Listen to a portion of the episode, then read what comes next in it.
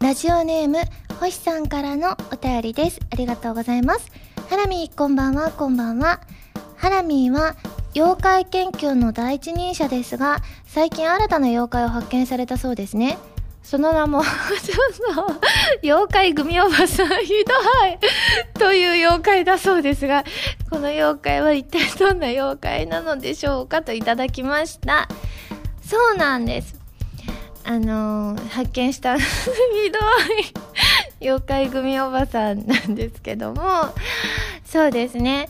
この妖怪組おばさんはですね、あの、子供たちの前にだけ現れる子供たちにしか見えないんですけれども子供たちの気を引くためにあのグミをね子供たちにあげるそんなすごく良心的な太っ腹な妖怪なんですよね一緒にスーパーに行くんですよそのちっちゃい子とね。でそれであのそのグミをね大人買いしてあげるんですよね。これって言ったアンパンマンとかのグミとかね。なんかそういったものとかをこれって言ったら10袋ぐらい待って取って。次は果汁組っつったらまた10袋ぐらい散って取って。そういう感じのですね。大人買いをする妖怪グミおばさんなんですよね。すごくね子供たちに大人気だそうなのでもしかして、まあ、座敷わらしみたいな感じでね会うとラッキーとされている妖怪なので何ですか？甘やかさないでと保護者に怒られません？あでもねその時ね保護者はねあの今日は特別やからっつって 言ってたので、まあ、保護者的には大変助かったんじゃないですか？あのグミのストックが増えたので。はい。ということで、ぜひね、あなたのお家のね、めいっ子さん、おいっ子さん、子供さんのところにも、もしかして妖怪組おばさんが来るかもしれませんね。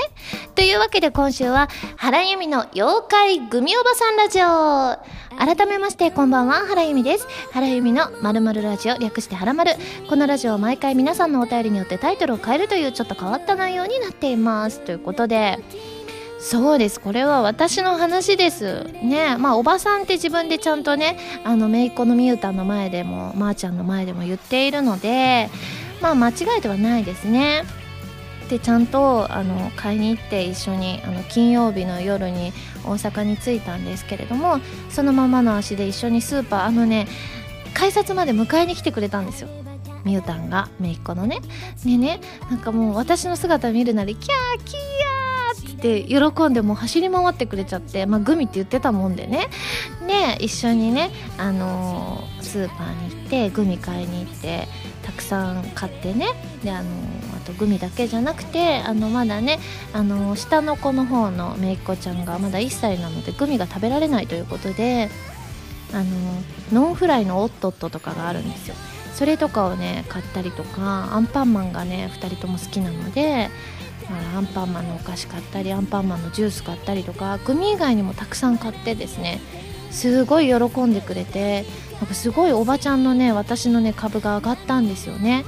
でもねなぜかねあの LINE とかのビデオ通話でするとね釣れないツンデレなんですよミュータンは。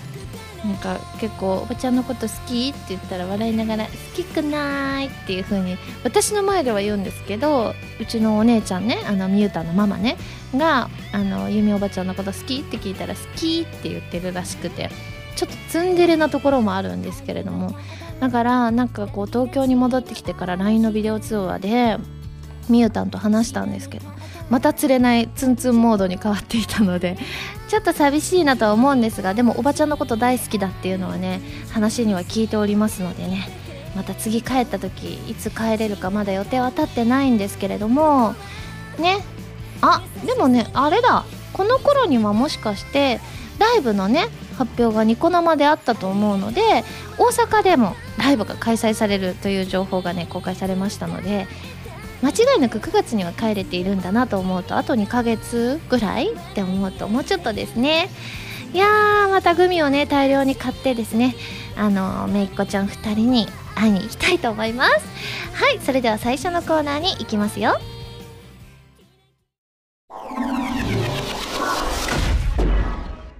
ふつおたこのコーナーはテーマに関係なくいろいろなお便りを読んでいくコーナーです。いわゆるふつおたでございます。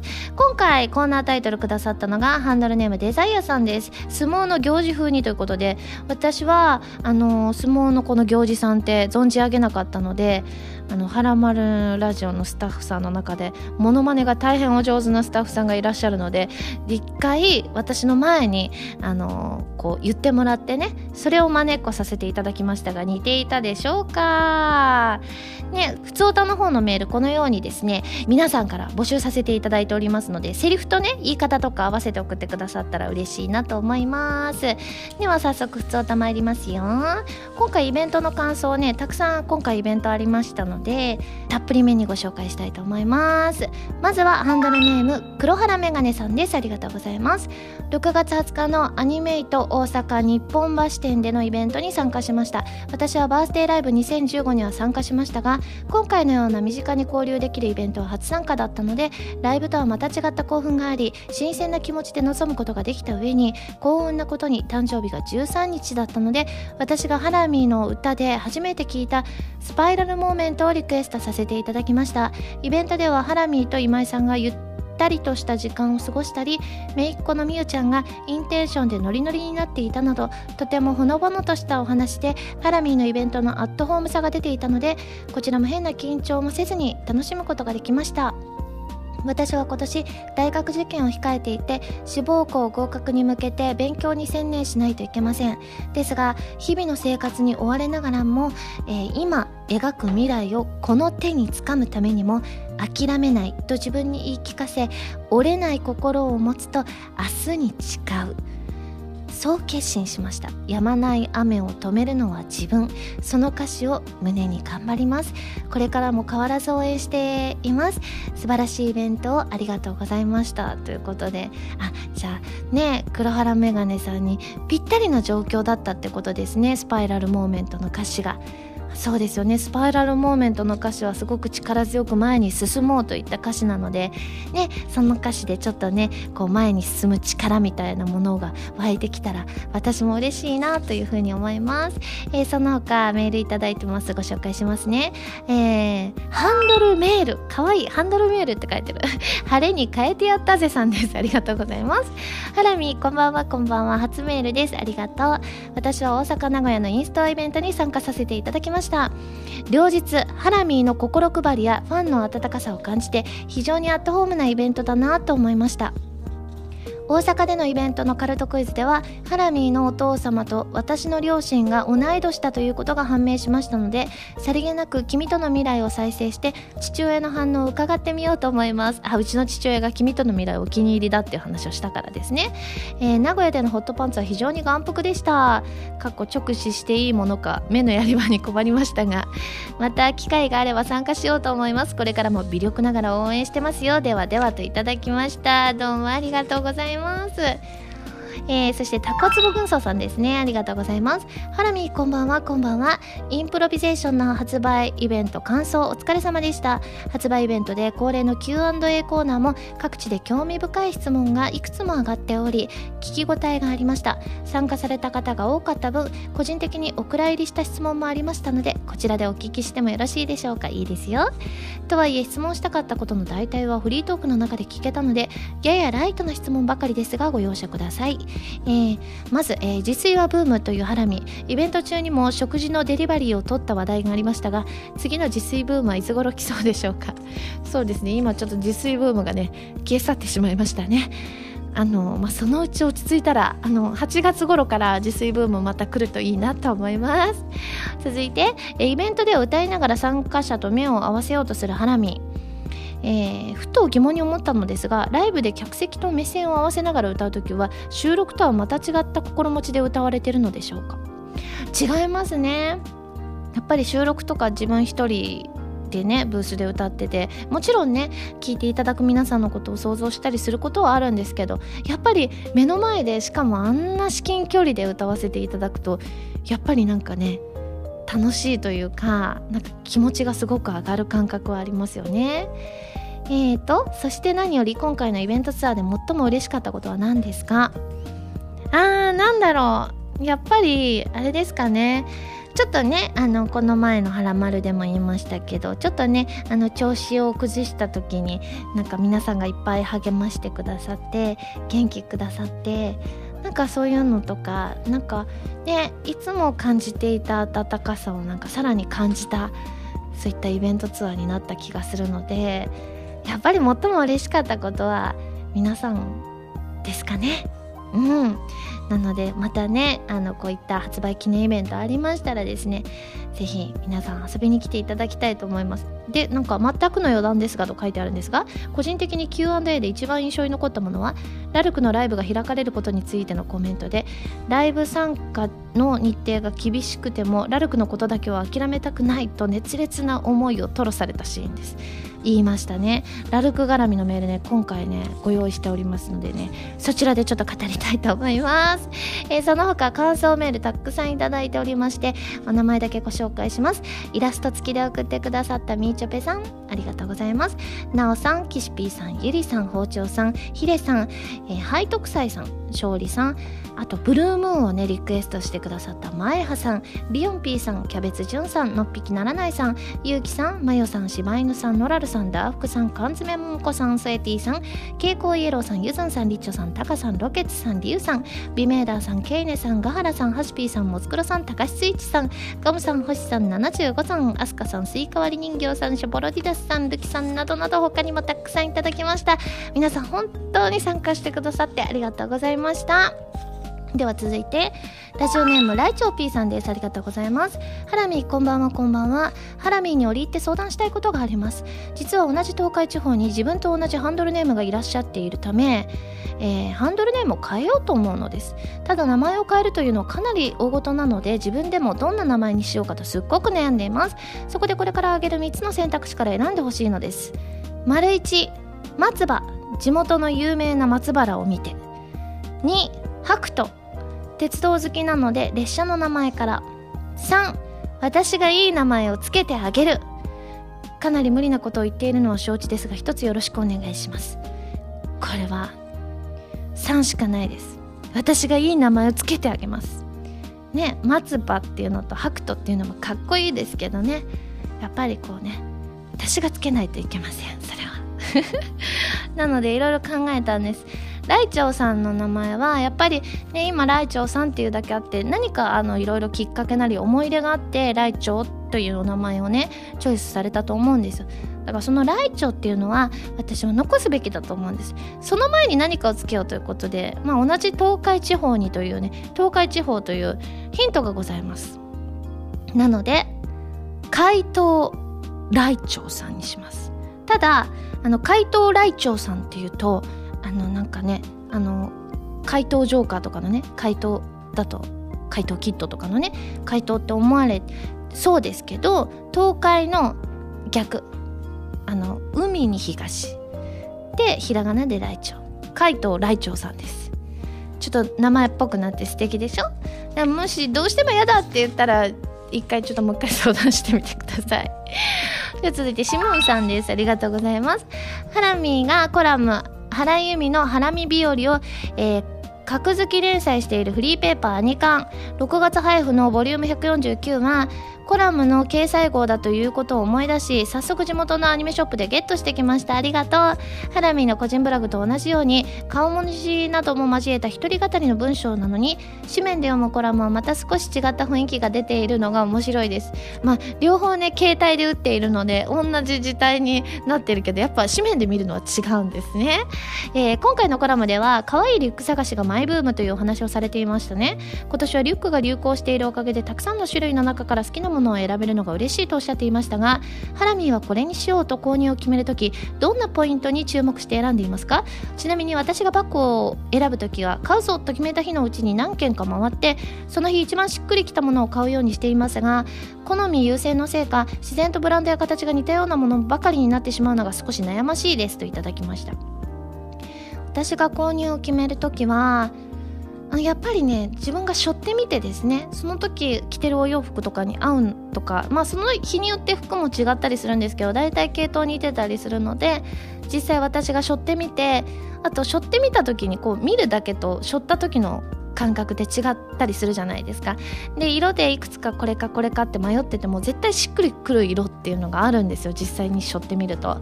なのでね実際背負ってみて心がときめくかどうか。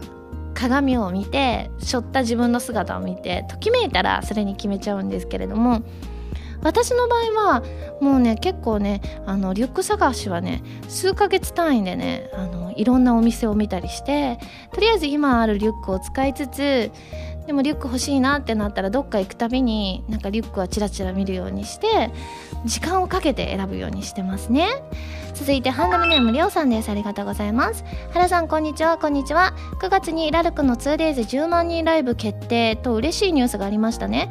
単独としては約1年半ぶりとなる今回はなんと原さんの故郷大阪での開催ですね。大阪でのライブは USJ コラボライブ以来の3年ぶりと今からテンション上がりまくりです。といただきました。これね私ねなんかこうねすごい嬉しかったんですよ。開催が決まった時。で 2days でねなんか1日はねどうだったかな？なんかちょっとスケジュール的にね厳しかったのかな？ちょっとまだね確定ではないんですけれども。でもねその後ね自分のライブがあるでしょ？だからそこでねあの結構ねあの開催される会場が結構大変そうな場所なんですよ。行くのが大変そうな場所。だからねなんかってすごいたくさん人いらっしゃるでしょ？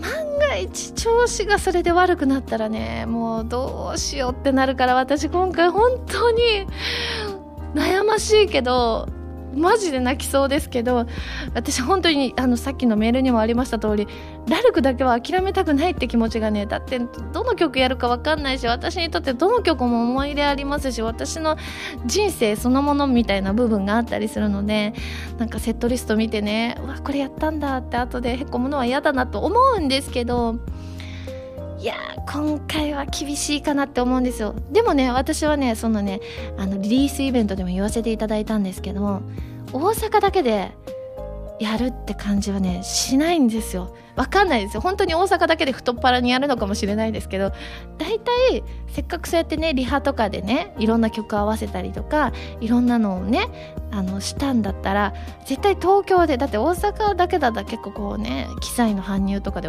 結構お金かかっちゃったりすると思うんですよね。だから東京でもね追加公演あると思うんですよ。あの東京じゃなくても埼玉とかあの神奈川とかでも可能性はあるんですけれども大阪だけじゃないと信じたいんですよ。これはちょっとね東京であったら私はね絶対に行きたいと思います。そしてちょっとね悔しいけれどまだわかんないですけれども、まあ、行けない可能性の方が高いのでちょっとライブレポとか見てねまた歯をギリギリ言わせていろんなね、あのー、ニュースサイトを見たいなと思います、え、メール最後ですね。ハンドルネームロキュータスさんです。ありがとうございます。ハラミはじめまして。はじめまして。ハラマルラジオは前々回から聞かせていただいてます。ありがとう。自分はトリニティセブンからのファンです。あありがとうね、えー、先日の魔導祭で初めて生ハラミを拝見しました、えー、ハラミ初心者なので CD ブルーレイなどをチェックしつつ「はらまる」の過去の配信分もやっと15回まで聞き終えました。すごい。だって結構多いですからね。100何回やってますからね、えー、毎回話が面白いのであっという間に全部聞けてしまいそうです。ありがとう。今となっては参加できないイベントなどの告知が胸に刺さりますが。そうですよね。大阪のインプロビゼーション発売記念イベントには参加するのでとても楽しみにしています。それでは、えー、新参者ですがハラミハラミファンの皆様これからよろしくお願いしますといただきました。えー、6翔太さんどうぞどうぞいらっしゃいませ。今後もぜひぜひですねみんなと一緒にですねはらまるラジオ盛り上げてくださいね。どうもありがとう。このコーナーでは皆さんからのお便りをお待ちしております。ふつおた係までお送りください。以上ふつおたでした。私原由美の sixth シングル「Improvisation」が好評発売中です。兄弟曲のインプロビゼーションは XBOX1 用ソフト「ミステリート F 探偵たちのカーテンコール」に収録される「ミステリート2ベアエルエンカウンター」のエンディングテーマ。カップリングには PlayStation Vita 用ソフト「白衣性愛情依存症」のエンディングテーマとなっている「君との未来」そしてオリジナル楽曲の好きと言われるまでの5分間を収録。ぜひ聴いてくださいね。こんばんは原由美です。ゲームやエンタメの総合情報サイトファミツー .com では私のアーティスト活動の情報をどこよりも早くお届けします。もちろん「はらまる」も配信中ですよ。ブログの更新や予告映像の配信も行っていますのでぜひチェックしてくださいね。弓手段。このコーナーは全国各地の名産などを私原由美が実際に食べて皆さんに広めていくコーナーです。今回も名産を頂いて最大で星3つまでで採点させていただきたいと思います。それでは今回のメーカーをご紹介します。今回は東京都のメーカー中里さんの揚げもなかでございます。今回メールいただいております。え十二ギルケンさんです。どうもありがとう。ご紹介するのは東京北区にあります御菓子司中里の揚げもなかです。皮の部分はパリッと甘じょっぱく中のあんこも甘さ控えめでとても美味しいです。ぜひ召し上がってみてくださいといただきました。これ東京のメーカーってねねえなんかなんだかんだ珍しいような気はしますけれども。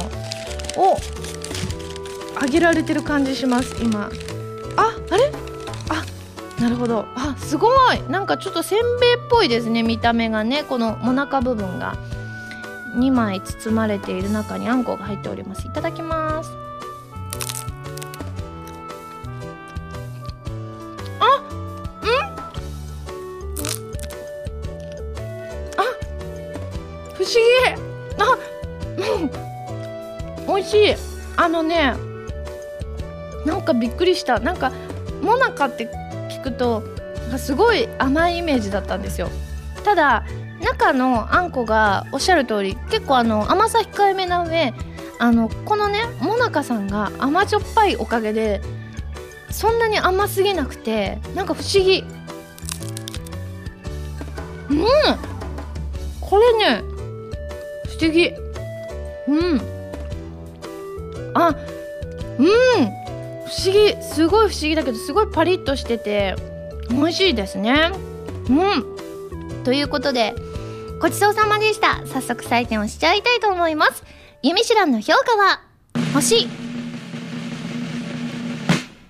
2.6です。ねえ。ということで 美味しくいただきましたので感想を生 CM として披露したいと思います。ね今回迷ったんです「モナカ」って私が思い出したのは昔私が大好きだったアニメ。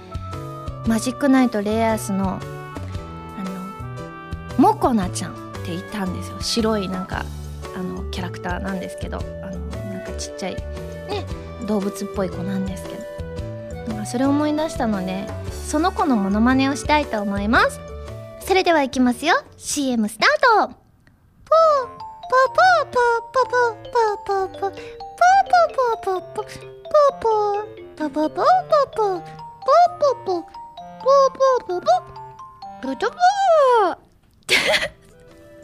最後はちゃんと商品名言ったんだよ。プープーしか言ってませんけどね。このコーナーでは全国の名産情報を募集しています。名産を送りいただくのではなくどこの何が美味しいかといった情報をメールでお送りくださいね。以上「ゆみしゅらん」のコーナーでした。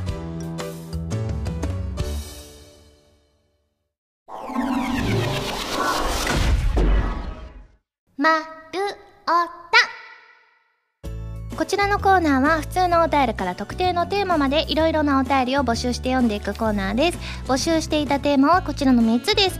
まずしゅんいちさんからいただいた余ったカレーの活用術。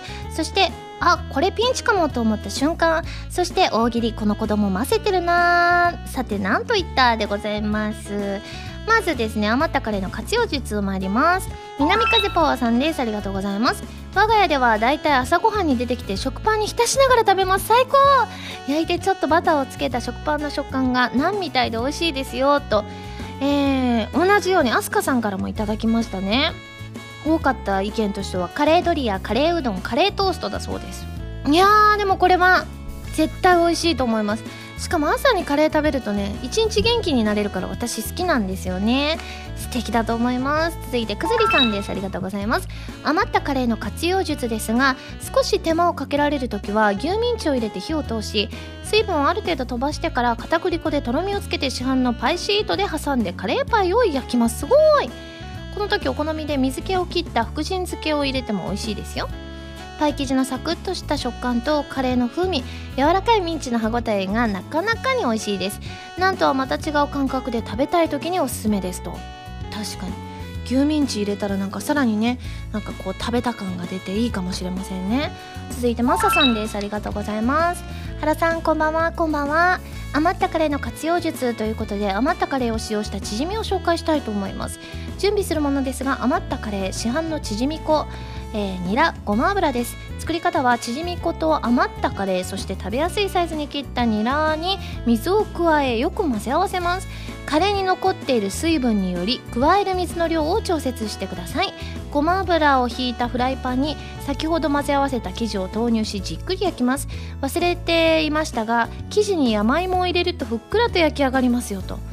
マサさんってすごいいつも料理を教えてくださってお料理が上手なんですね。これでも確かにすっごい美味しそうです。皆さんもぜひねあのカレーってねあの何日も何日も食べてたら飽きちゃったりするのでぜひこういったもので、えー、活用してみてくださいね。じゃあ続いてあこれピンチかもと思った瞬間。ラジオネーム白間由美さんです。ありがとうございます、えー、遅刻ギリギリで電車に乗るのに間に合うも行き先が目的地と逆方向と気づく。私もよくあるの。私もよくある。逆乗っちゃうの。この前もあった。ブログには書いてないですけど。ブログに書いたのは大体あの通り過ぎるパターン。あの止まらないパターン。吉祥寺で止まらないパターンなんですけれど三鷹まで行くパターンなんですけど。これも本当によくある。私ね東横線。東横線に乗った時ねそれがよく起きるの。なんか逆行っちゃうんですよね。いやでも東横線いい線だと思うんですよ。すごくおしゃれなとこばっかり通るしね。だから私もちょっと東横線使いになれるようにね。たまにしか乗らないからそうなっちゃうのかな、えー、続いて ZNT くんです。ありがとうございます。僕がピンチかもと思った瞬間は小学生の頃に友人の家から帰ろうとして迷子になった時です。多少遠かったですが同じ町内に住む友人と遊んでお昼頃に帰ろうとした時でした。今もそうですが昔から道を覚えるのが苦手でなんとなくの方向だけで帰ろうとした結果県境付近だったとはいえ隣の県まで迷子になりました。かわいそう。知らない人に道を聞き見覚えある道に出てはなぜか隣の市や町に行きまた道を聞く。そんな風に67時間くらいさまよいながらなんとか帰ってこられましたが知らない道を自転車で走ってる時はああこれ死ぬかもしれんななんて思って絶望してしまいましたといただきました。これねだって ZNT 君自転車だったんでしょ？これはね自転車ってね結構違うところに行ったらねすごい遠くまで行けちゃうんですよね。私もねそういった経験あるんですよ。なんかいつもの道じゃなくてちょっとあの中の道通ってみようと思ってでもこの方向に進めばいいからと思って進んでると結構ねこう何度か曲がってたりすると方向感覚がなくなるんですよね。それで全然違うところに行ったりなんていうこと私も未だにありますね。続いて空飛ぶマッスン P です。ありがとうございます。えー、ハラミこんにちは。こんにちは。自分が今まで一番ピンチかもと思った瞬間はつい数ヶ月前のことなのですが大学受験の試験当日に受験票を忘れてしまったことです。受験会場について座席を確認するために受験票を見ようとしたらどこにも受験票が見当たらずその時は冷や汗ダラダラでした。まさか一浪して迎えた大一番であんなミスを犯すとは思ってもみませんでした。結果的には試験会場のスタッフの方に事情を説明したら受験票を再発行してもらうことができ試験を受けることができました。そして無事その大学に合格することができました。よかった。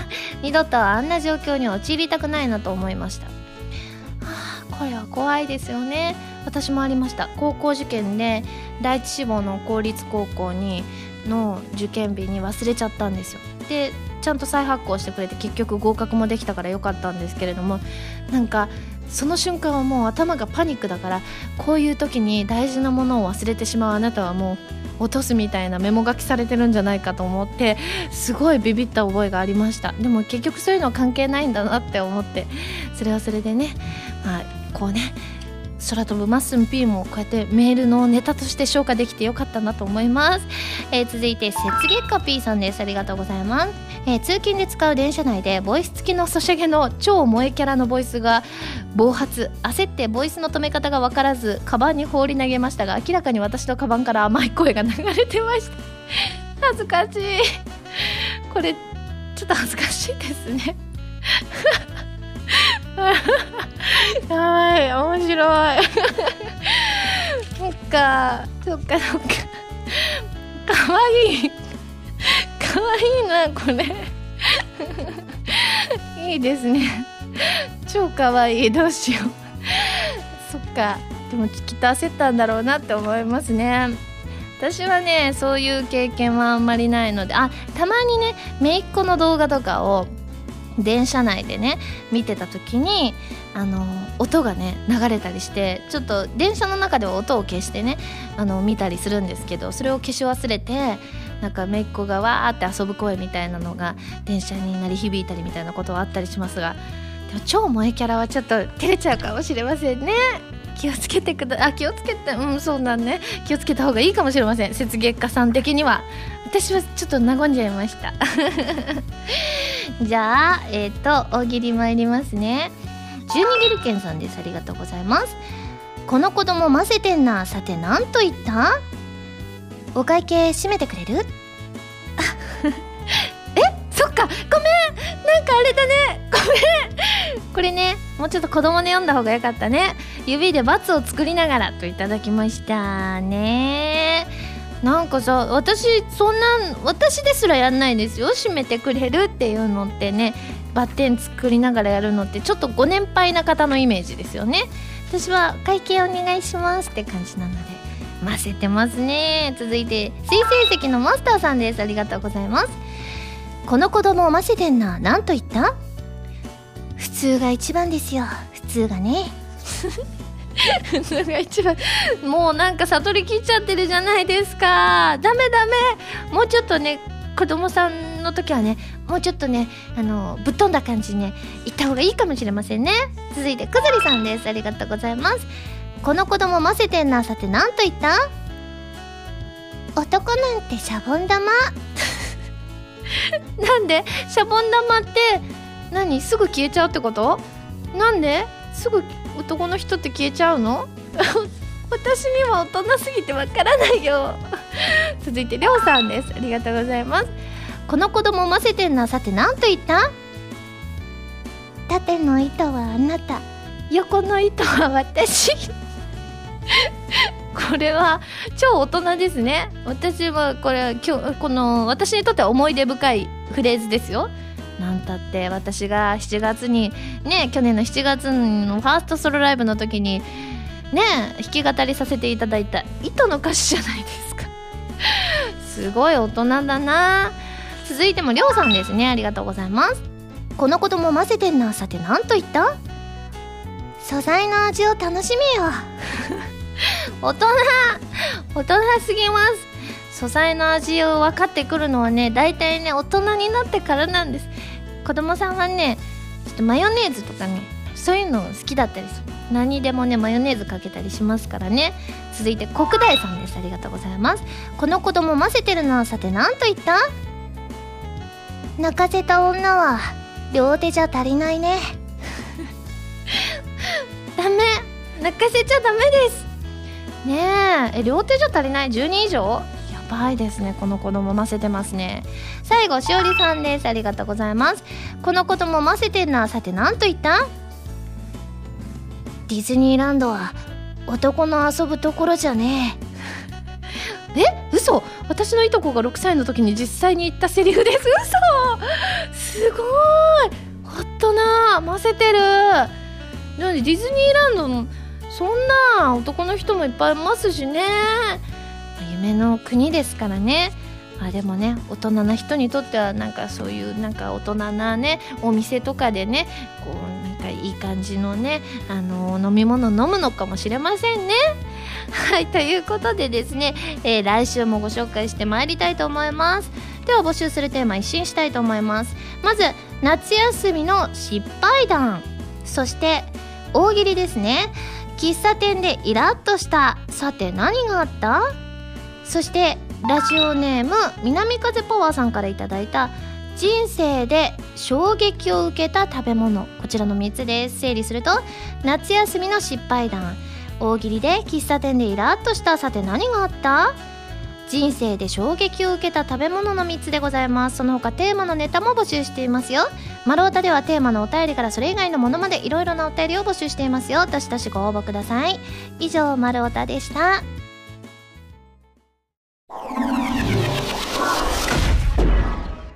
はらまるリスニングプラス。こちらは私原由美の新曲をお届けする視聴コーナーです。今回皆さんに聴いていただくのは2015年6月27日発売の6シングル「インプロビゼーション」から「好きと言われるまでの5分間」をお届けしますよ。それでは聴いてください。好きと言われるまでの5分間。映画みたいな恋なんておとぎ話と思っていた。でもね奇跡が分かりそうなの目と目が合うたび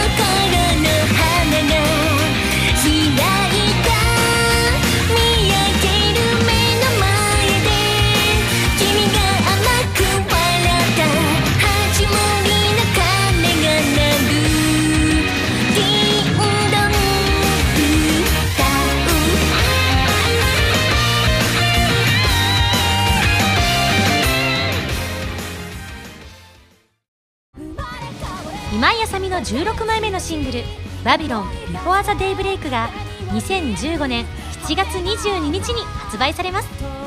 新曲「バビロン」のほか任天堂 3DS 版「コープスパーティーフラットカバーリピーティッドフィア」オープニング曲「シャングリラ2015バージョン」SSG のミュージックパズルで制作している「ディープオブフェイスが収録されています。皆さんぜひ聴いてみてくださいね。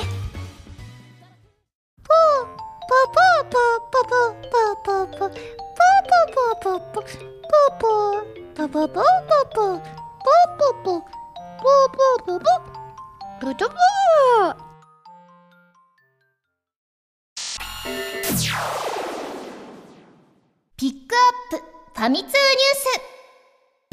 ス。このコーナーは「はらまる」を配信しているファミツー .com に掲載されたニュースを私原由美がお届けするコーナーです。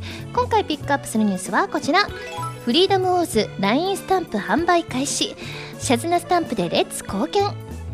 ソニーコンピュータエンタテインメントジャパンアジアのプレイステーションビータ用ソフトフリーダムウォーズ。2015年6月25日にはプレイステーションビータザベスト版も発売される本作の LINE スタンプの発売が開始された。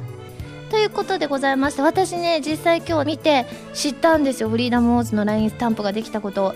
ちゃんとねアリエスもいますよ。あの多分ねお別れの挨拶の時「じゃあね」とかだったかな。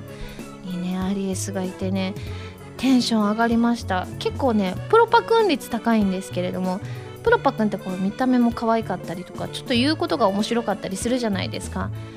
だからねこれ見てるとね面白いんですよね。あのねナタリアさんとかよく聞けこの極つぶしとかちょっと使ってたらね際どい内容なんだけどちょっと笑えるようなものがあったりするんですよ。プロパくんが「その権利はありません」とか言ってたりとか。ねいろんなのがあったりするのでこれ結構ねなんか使いやすいのと笑えるやつがいい感じに織り交ざっているので皆さんもぜひですね活用していただきたいなと思います。以上ピックアップファミ通ニュースのコーナーでした。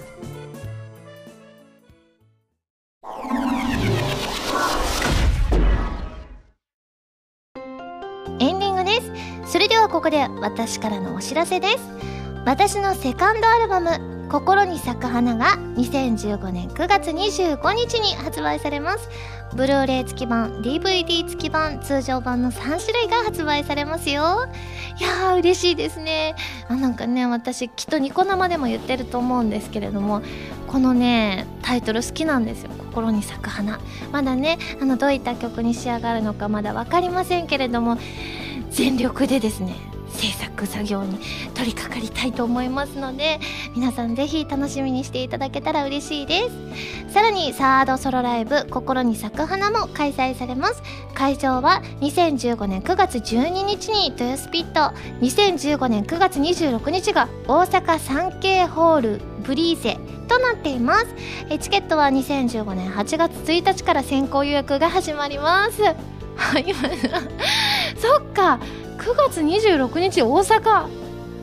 そっちが大阪なんですね。あ全然分かってるんですけど、まあ、ラルクが大阪を熱くした後に私が大阪を熱くするっていうバトンを受け継ぐ気持ちで今取り掛かろうと心に誓いました。皆さんもぜひですね、えー両方とも遊びに来ていただけたら嬉しいです。よろしくお願いします。